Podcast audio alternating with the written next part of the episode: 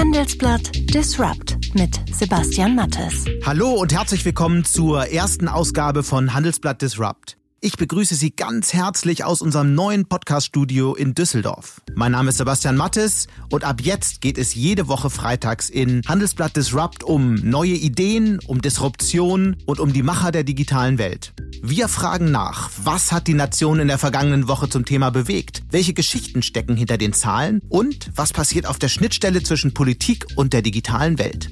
Heute bei Handelsblatt Disrupt für die einen sind sie der ewige Traum, für andere der Weg in die Zukunft. Gemeint sind Flugtaxis. Diese Woche hat ein deutsches Startup einen entscheidenden Durchbruch in dem Feld erreicht. Das Münchner Unternehmen Lilium hat den Jungfernflug eines neuartigen Fluggeräts abgeschlossen und ist gestern global bekannt gegeben. Erstmals gibt es einen Senkrechtstarter mit Jetantrieb.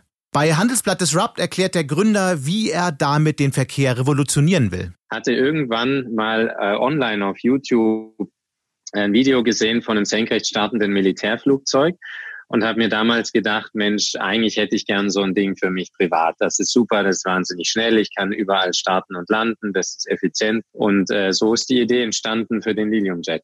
Dann noch eine große News in dieser Woche. Das Startup Get Your Guide hilft Urlaubern, alle Aktivitäten vor Ort direkt zu planen. Jetzt hat Get Your Guide fast 500 Millionen Dollar von internationalen Investoren bekommen. Was das Unternehmen mit dem Geld plant, hören wir gleich vom CEO persönlich. Wir wollen einfach mehr Marktanteile in mehr Ländern äh, gewinnen und gleichzeitig unsere Produktpalette immer weiter ausbauen, sodass wir immer relevanter sein können für mehr Reisende.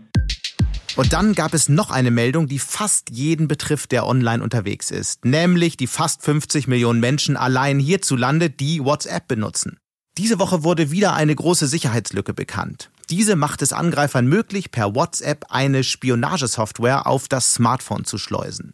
Was das für den Einzelnen und vor allem für Unternehmen bedeutet, hören wir gleich. Für den Einzelnen bedeutet das hauptsächlich, dass man so schnell wie möglich das Software-Update machen sollte, mit dem diese Sicherheitslücke geschlossen wird. Und für Unternehmen bedeutet das, ähm, sie sollten sich sehr genau überlegen, ob sie WhatsApp für die Firmenkommunikation nutzen. Und am Ende sprechen wir noch mit meiner Kollegin Sha Hua in Peking, die uns berichtet, was die Tech-Szene in China gerade bewegt. Ein Thema, das in aller Munde ist, lässt sich mit 996 abkürzen. Gemeint damit sind die langen Arbeitszeiten hier in China von 9 Uhr morgens bis 9 Uhr abends an sechs Tagen der Woche. Darüber beschweren sich viele junge Mitarbeiter in den Tech-Unternehmen.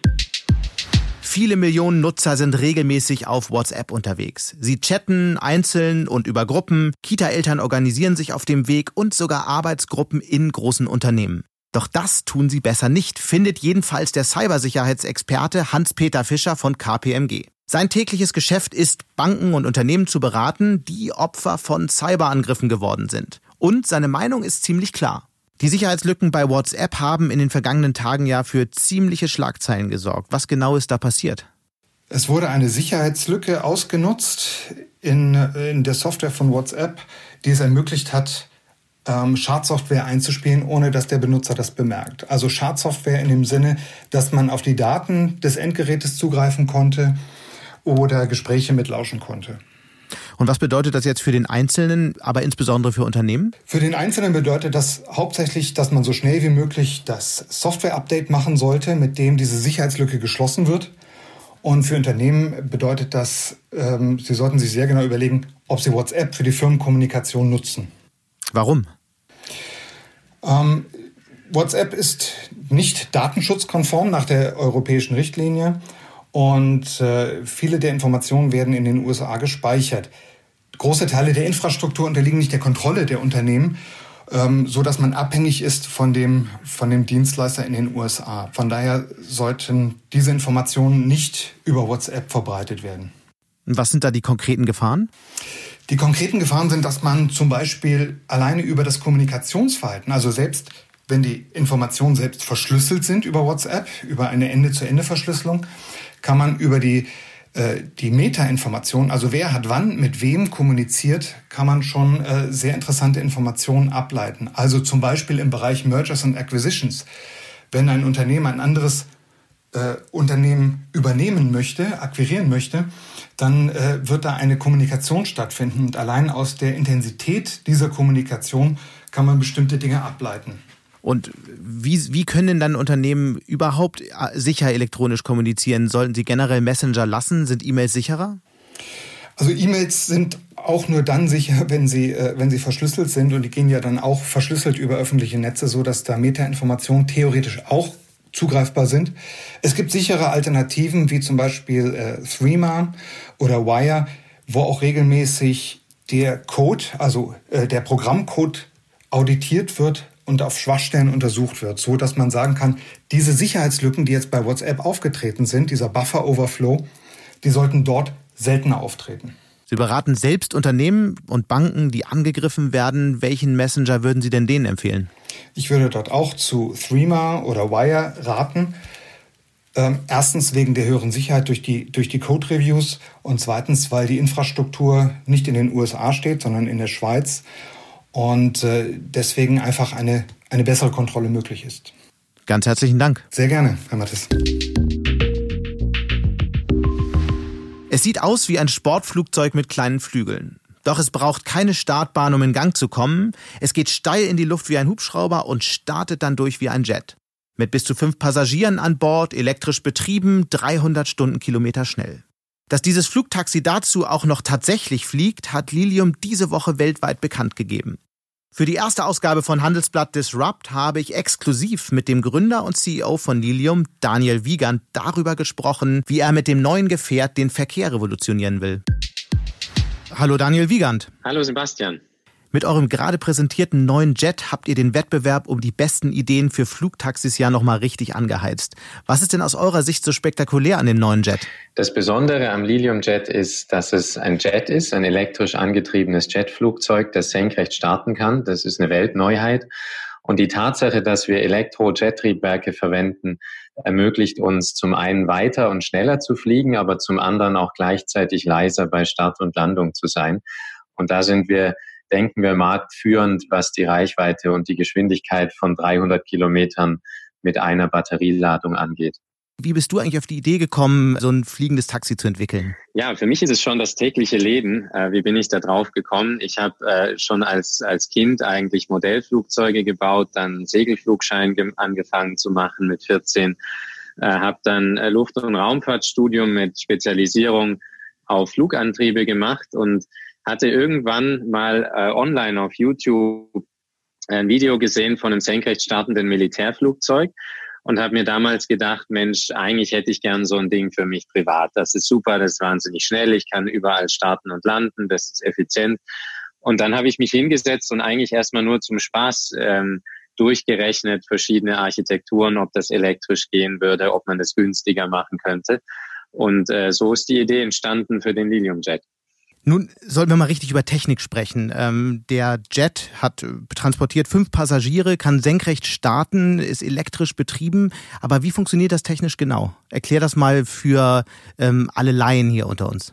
Das Flugzeug ist tatsächlich vollgepackt äh, mit Innovationen auf Komponentenebene, weil zu dem Zeitpunkt, als wir äh, begonnen haben, den Lilium Jet zu entwickeln, gab es im Komponenten- und Zulieferermarkt keine Komponenten, die es uns ermöglicht hätten, so ein Flugzeug zu bauen. Die waren einfach entweder nicht existent oder die Leistung war nicht da. Das heißt, wir mussten an allen Ecken Innovationen aufbringen von der Batterie, die wir leichter machen mussten, über die Leistung der Batterie, über das niedrige Gewicht der Triebwerke, die hohe Leistung äh, und die geringen Lärmemissionen der Triebwerke, aber genauso äh, auf der Softwareseite und wie wir das Flugzeug dann kontrollieren.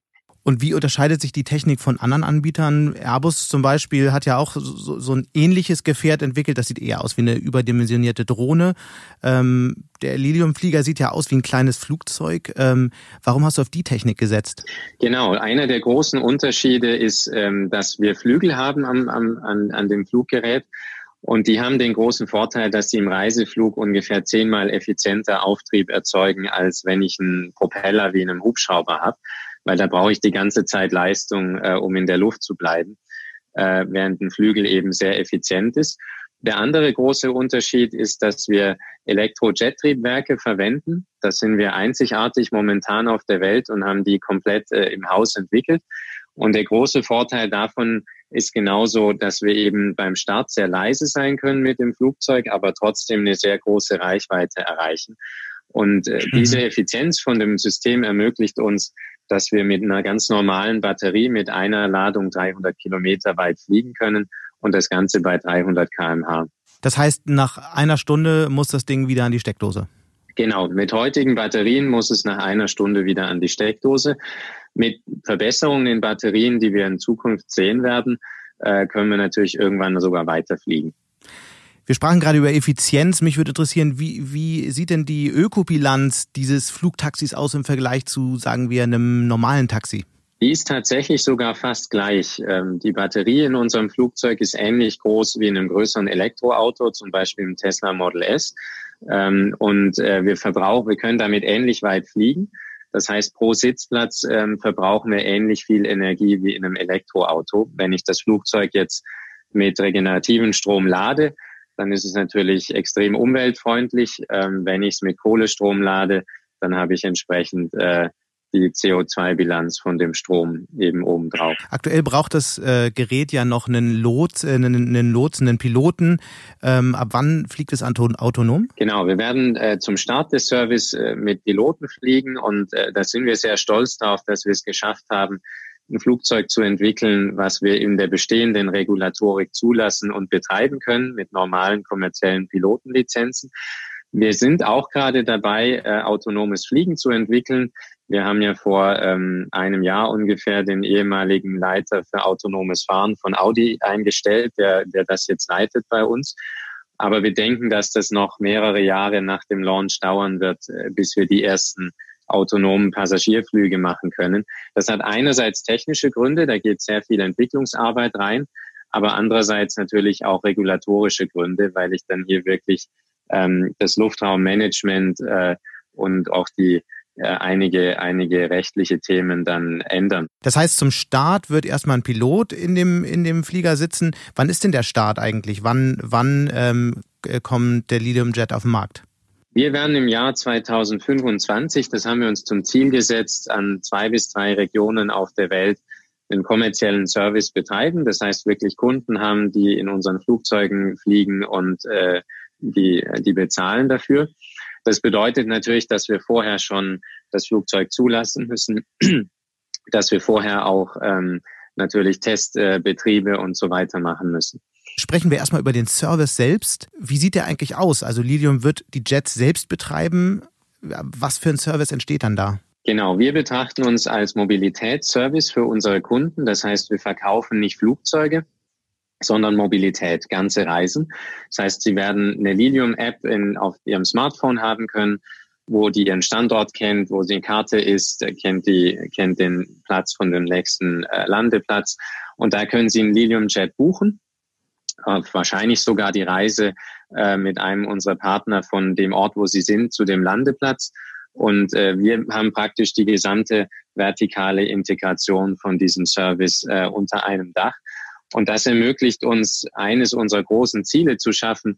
Wir haben uns zum Ziel gesetzt, ähm, eine Magical User Experience zu schaffen. Das heißt, äh, wir sind extrem kundenzentriert und können dadurch, dass wir das Ganze vertikal integriert haben, äh, für den Kunden eigentlich die, die beste Erfahrung schaffen, weil wir eben das Flugzeug auf den Service maßschneidern können, aber auch vernetzen können mit unserem äh, Buchungssystem zum Beispiel.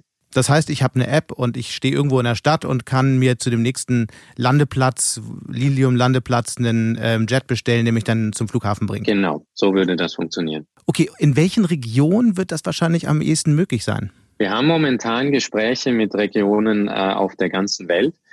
Ähm, das heißt, ähm, wir werden wahrscheinlich auch jetzt nicht irgendwie schauen, dass wir äh, dreimal in derselben Gegend starten, sondern vielleicht sogar auf zwei verschiedenen Kontinenten.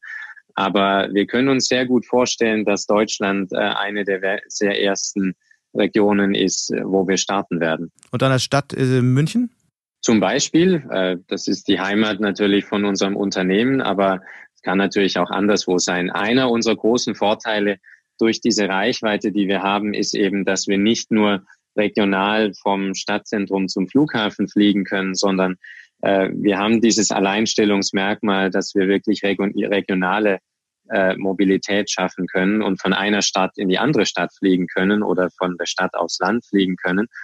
Und da habe ich den mhm. großen Vorteil, dass ich eben nicht eine extrem teure Infrastruktur bauen muss, wie zum Beispiel äh, bei Autobahnen oder Hochgeschwindigkeitszügen, sondern wenn Sie jetzt eine 50.000 Einwohnerstadt haben und die sagen, wir investieren jetzt zwei, drei Millionen Euro in einen Landeplatz mit zwei, drei Superchargern, ähm, dann können die das innerhalb von zwei Jahren bauen und haben damit ihre Stadt mit 300 kmh in alle Richtungen und vielleicht irgendwann hunderte andere Landeplätze angebunden.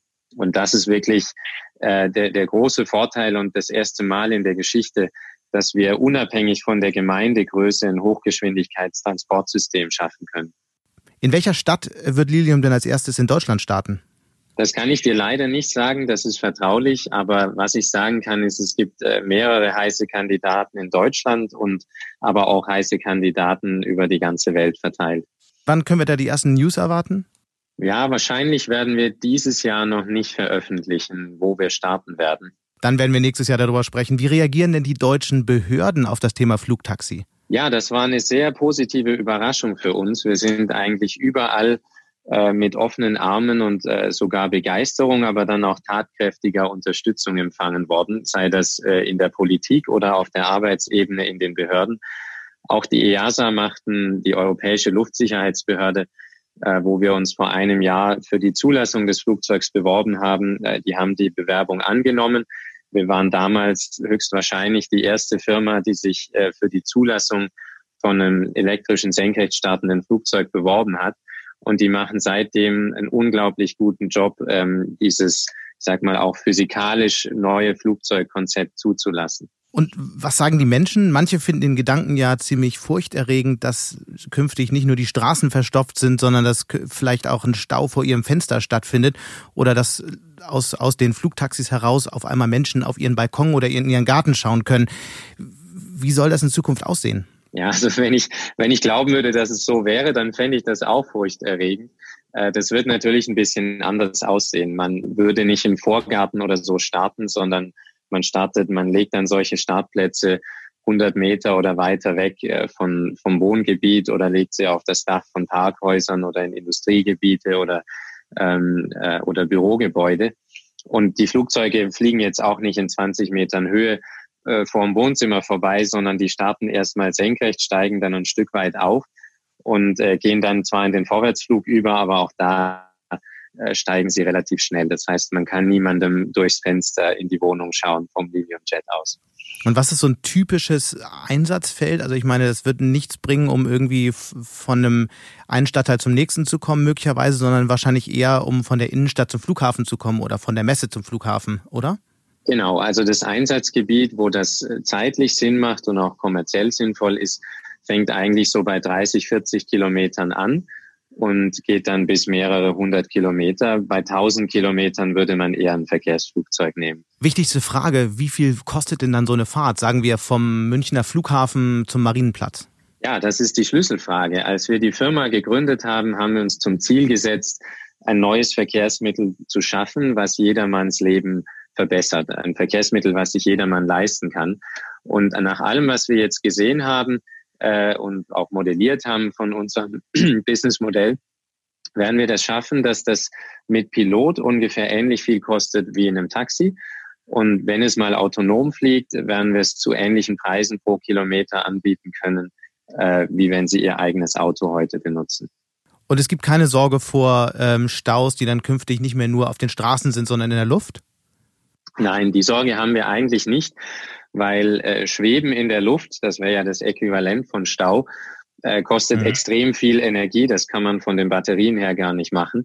Das heißt, ähm, es wird, wenn die Nachfrage größer wird, ein sogenanntes digitales Luftraummanagement geben. Und da reserviert man ähm, praktisch in Echtzeit einen Korridor. Immer ein paar Sekunden oder Minuten, bevor das Flugzeug wirklich da ist, wird das von einem zentralen Server reserviert.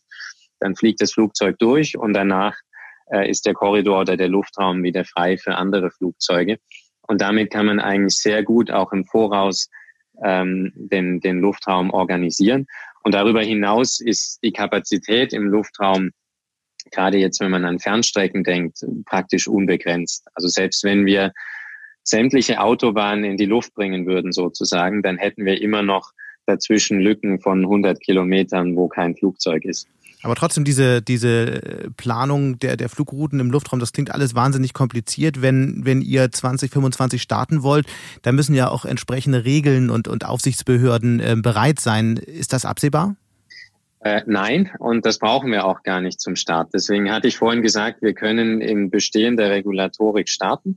Und das bedeutet, wenn wir unseren Service äh, am, in, im Jahr 2025 anbieten, äh, dann werden wir normale Piloten an Bord haben und auch normales Luftraummanagement äh, verwenden. Das heißt, wir sind nicht darauf angewiesen, um, um auf den Markt zu gehen, ähm, dass wir dieses digitale Luftraummanagement haben.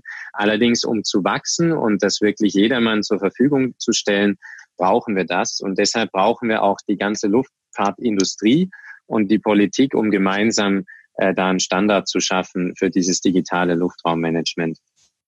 Es gibt ja die Idee, dass Lufttaxis dafür sorgen können, dass irgendwann äh, oder eine Lösung für die Stauprobleme auf den Straßen sein können. Nun dem entgegnen Verkehrsforscher, dass man gar nicht so viele äh, Fluggeräte steigen lassen kann, wie man steigen lassen müsste, um die Stauproblematik zu lösen. Wie stehst du dazu?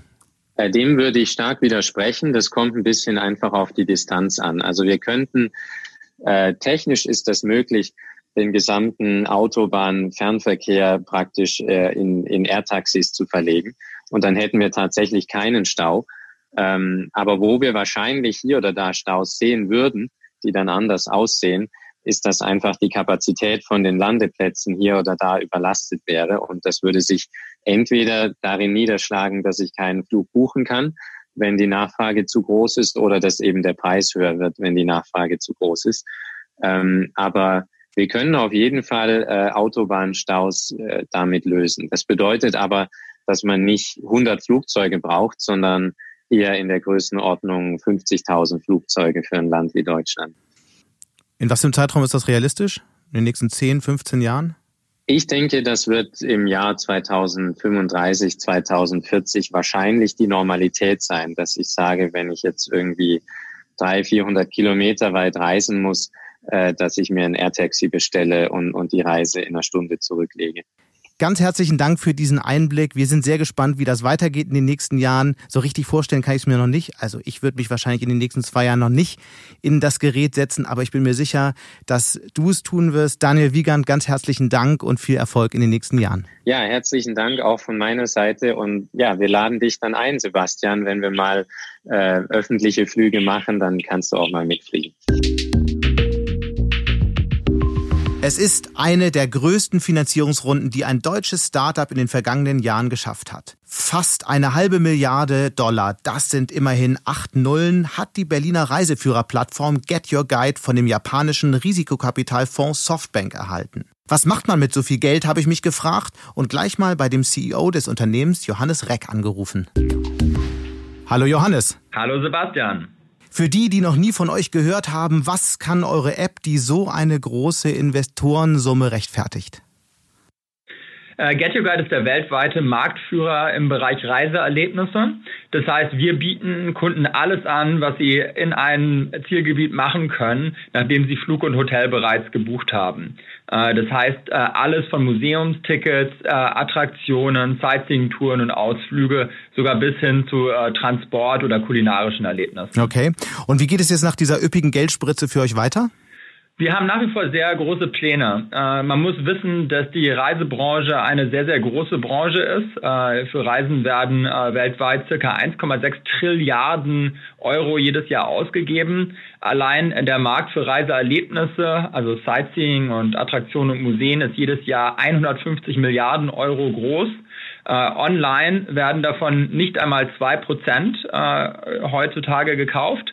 Äh, das heißt, vor allem auf dem mobilen Endgerät, das ja mittlerweile alle Reisen, äh, Reisenden dabei haben, gibt es äh, weiterhin extrem viel Möglichkeiten. Und wir wollen einfach mehr Marktanteile in mehr Ländern äh, gewinnen und gleichzeitig unsere Produktpalette immer weiter ausbauen, sodass wir immer relevanter sein können für mehr Reisende. Okay. Allein im vergangenen Jahr haben sechs Millionen Kunden einen Ausflug über Get Your Guide gebucht. Was für ein Wachstum plant ihr? Ähm, wir haben uns in den letzten Jahren eigentlich recht kontinuierlich verdoppelt. Ähm, wir haben angefangen als eine Plattform, die vor allem in Deutschland, Österreich und der Schweiz sehr stark war. Äh, über die folgenden Jahre sind wir dann sehr in Europa gewachsen, ähm, also im direkten europäischen Ausland wie Frankreich, Italien, Spanien und England. Mittlerweile hat aber die äh, Plattform auch sehr viel Beliebtheit in den angelsächsischen Märkten. Äh, unser stärkster Markt momentan sind die Vereinigten Staaten von Amerika. Wir wachsen auch sehr stark in Asien. Also es ist einfach ein Konzept, wo wir langsam einen globalen Champion aufbauen. Zu den Investoren gehört jetzt auch ein Schwergewicht wie Softbank aus Japan. Wie hilft euch so ein Investor? Wir haben mit äh, Softbank äh, circa ein Jahr gesprochen und äh, sowohl Masasan äh, als auch ich sind beide der Auffassung, äh, dass das Reiseerlebnis die Zukunft der Reisebranche ist. Ähm, warum? Äh, das äh, Hotelbuchungserlebnis äh, und genauso auch die Flugbuchung sind mittlerweile sehr, sehr standardisiert. Da gibt es sehr starke, durchgesetzte Marken. Äh, der Markt ist relativ saturiert, äh, sogar im Internet.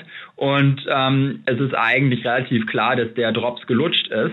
Auf der anderen Seite äh, die inspirative Seite der Reise, also das, was wir wirklich vor Ort machen, unser Reiseplan, das ist noch überhaupt nicht digitalisiert und da spielt ja eigentlich die Musik. Wenn wir mal zurückdenken, 20, 30 Jahre, dann haben wir ja nicht beim Reisebüroagenten gesessen und uns äh, viele Stunden lang über Flugbuchungen und Hotelbuchungen unterhalten. Wir haben uns über die Erlebnisse unterhalten, wir haben uns über das Emotionale der Reise unterhalten. Und das ist eigentlich das, was Your Guide zurückbringt und ins Zentrum der Reisebuchung gelegt. Und warum Softbank und kein europäischer Investor?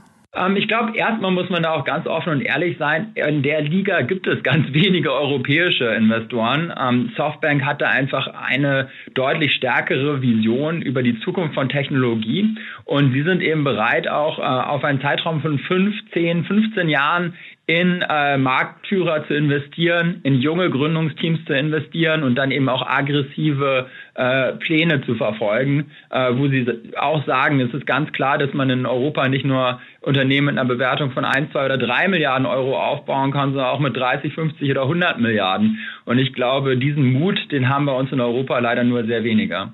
Und in einem Satz, was ist jetzt für euch der nächste Schritt? Der nächste Schritt ist ganz klar weit, weitere äh, Expansion, Produkterweiterung und einfach das, was uns erfolgreich gemacht hat, auch weiter äh, machen, sprich Kunden zufrieden machen und tolle äh, Reiseerlebnisse kreieren. Johannes, ganz herzlichen Dank für diesen Einblick. Danke vielmals, Sebastian. Wir wollen bei Handelsblatt Disrupt immer wieder auch nach China schauen. Das Silicon Valley bleibt natürlich wichtig, aber in ganz vielen Feldern, die bei uns nur Experten bekannt sind, spielt China eine immer größere Rolle. Für das Handelsblatt ist Shah Hua in Peking. Hallo Shah, hallo nach Peking. Hallo Sebastian. Was hat denn vergangene Woche die Tech-Firmen in China bewegt? Ein Thema, das in aller Munde ist, lässt sich mit 996 abkürzen. Gemeint damit sind die langen Arbeitszeiten hier in China von 9 Uhr morgens bis 9 Uhr abends an sechs Tagen der Woche. Darüber beschweren sich viele junge Mitarbeiter in den Tech-Unternehmen. Okay, und wie ist diese Bewegung gegen lange Arbeitszeiten entstanden? Sie fing an mit Postings auf GitHub. Ähm, das Schlaue dabei ist, bei GitHub handelt es sich ja um eine Entwicklerplattform und ähm, das kann die chinesische Regierung nicht einfach so blockieren, weil es dann auch das Geschäft und einfach das Arbeitsleben von Tech-Firmen ähm, schaden würde oder stören würde. Und deswegen ähm, können sie da relativ frei auch sich mal beschweren. Angesichts der langen Arbeitszeiten klingt die Kritik ja durchaus berechtigt. Ja, ähm, es ist auch tatsächlich so, dass in vielen Tech-Unternehmen auch eine gewisse Arbeitskultur ze zelebriert wird und gesagt wird, hier 15 ähm, Urlaubstage im Jahr, das ist schon sehr viel. Ähm, vielleicht äh, wäre es am besten, wenn du äh, gar keinen Urlaub nimmst, um zu zeigen, ähm, wie hingebungsvoll du dabei bist. Ähm, andererseits muss man natürlich auch sagen, ähm, also die Diskussion, die teilweise in China stattfindet, ist, dass die ältere Generation über die jüngere Generation sagt, ihr seid es ja gar nicht mehr gewohnt, so hart zu arbeiten wie wir.